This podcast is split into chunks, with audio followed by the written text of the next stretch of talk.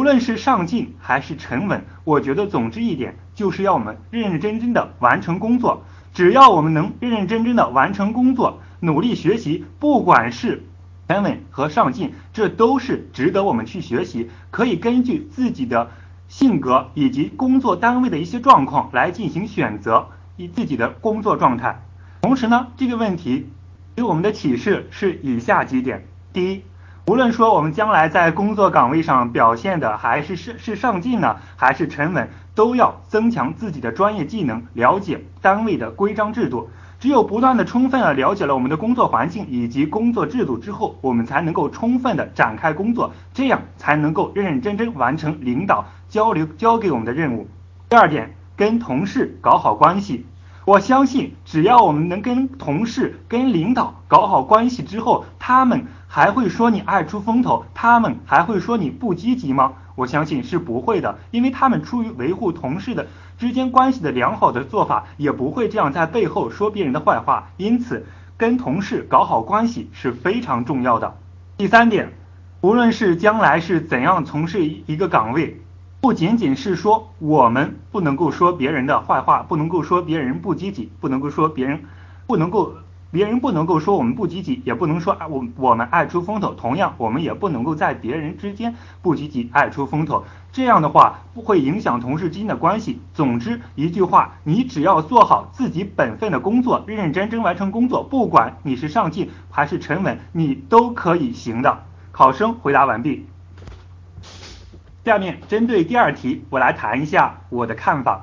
有人认识有人说结果比过程更重要，没有结果，过程毫无意义。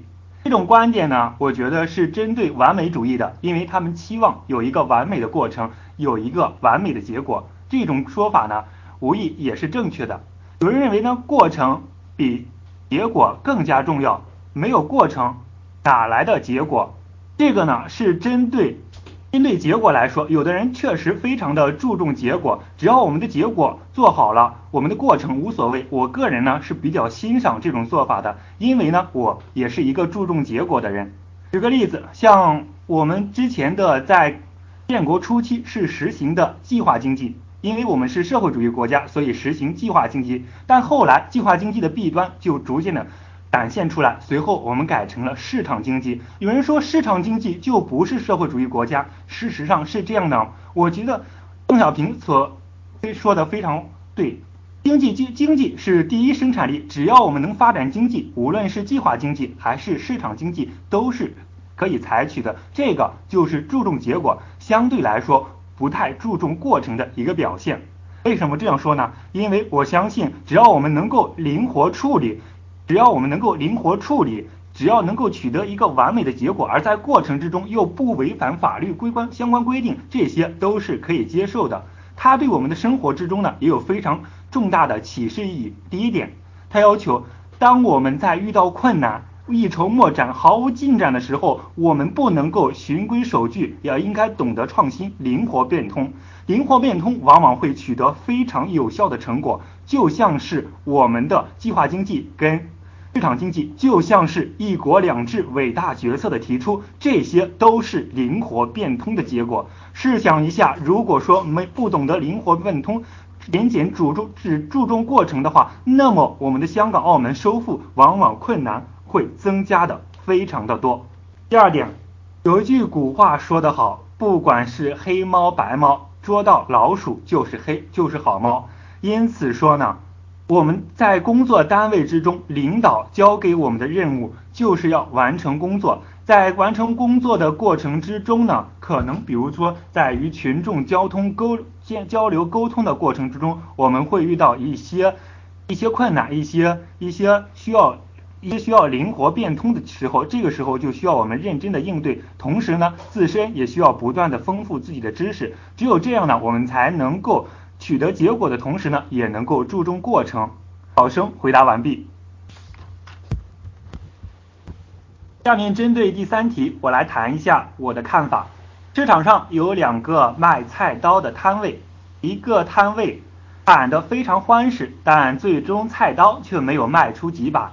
另一个虽然不说话，但是他不断的用白铁皮一刀一刀的剁下去，铁皮变成铁丝，最终他的菜刀非常的受欢迎，很快卖光了。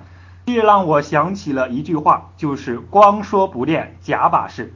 或许说那个说的很欢实的那个摊位的摊主的菜刀呢，同样也很好，但是因为他没有向群众展示出他菜刀锋利的一面，最终卖的并不是很好。这就要求我们在学习在工作过程中要学会实践。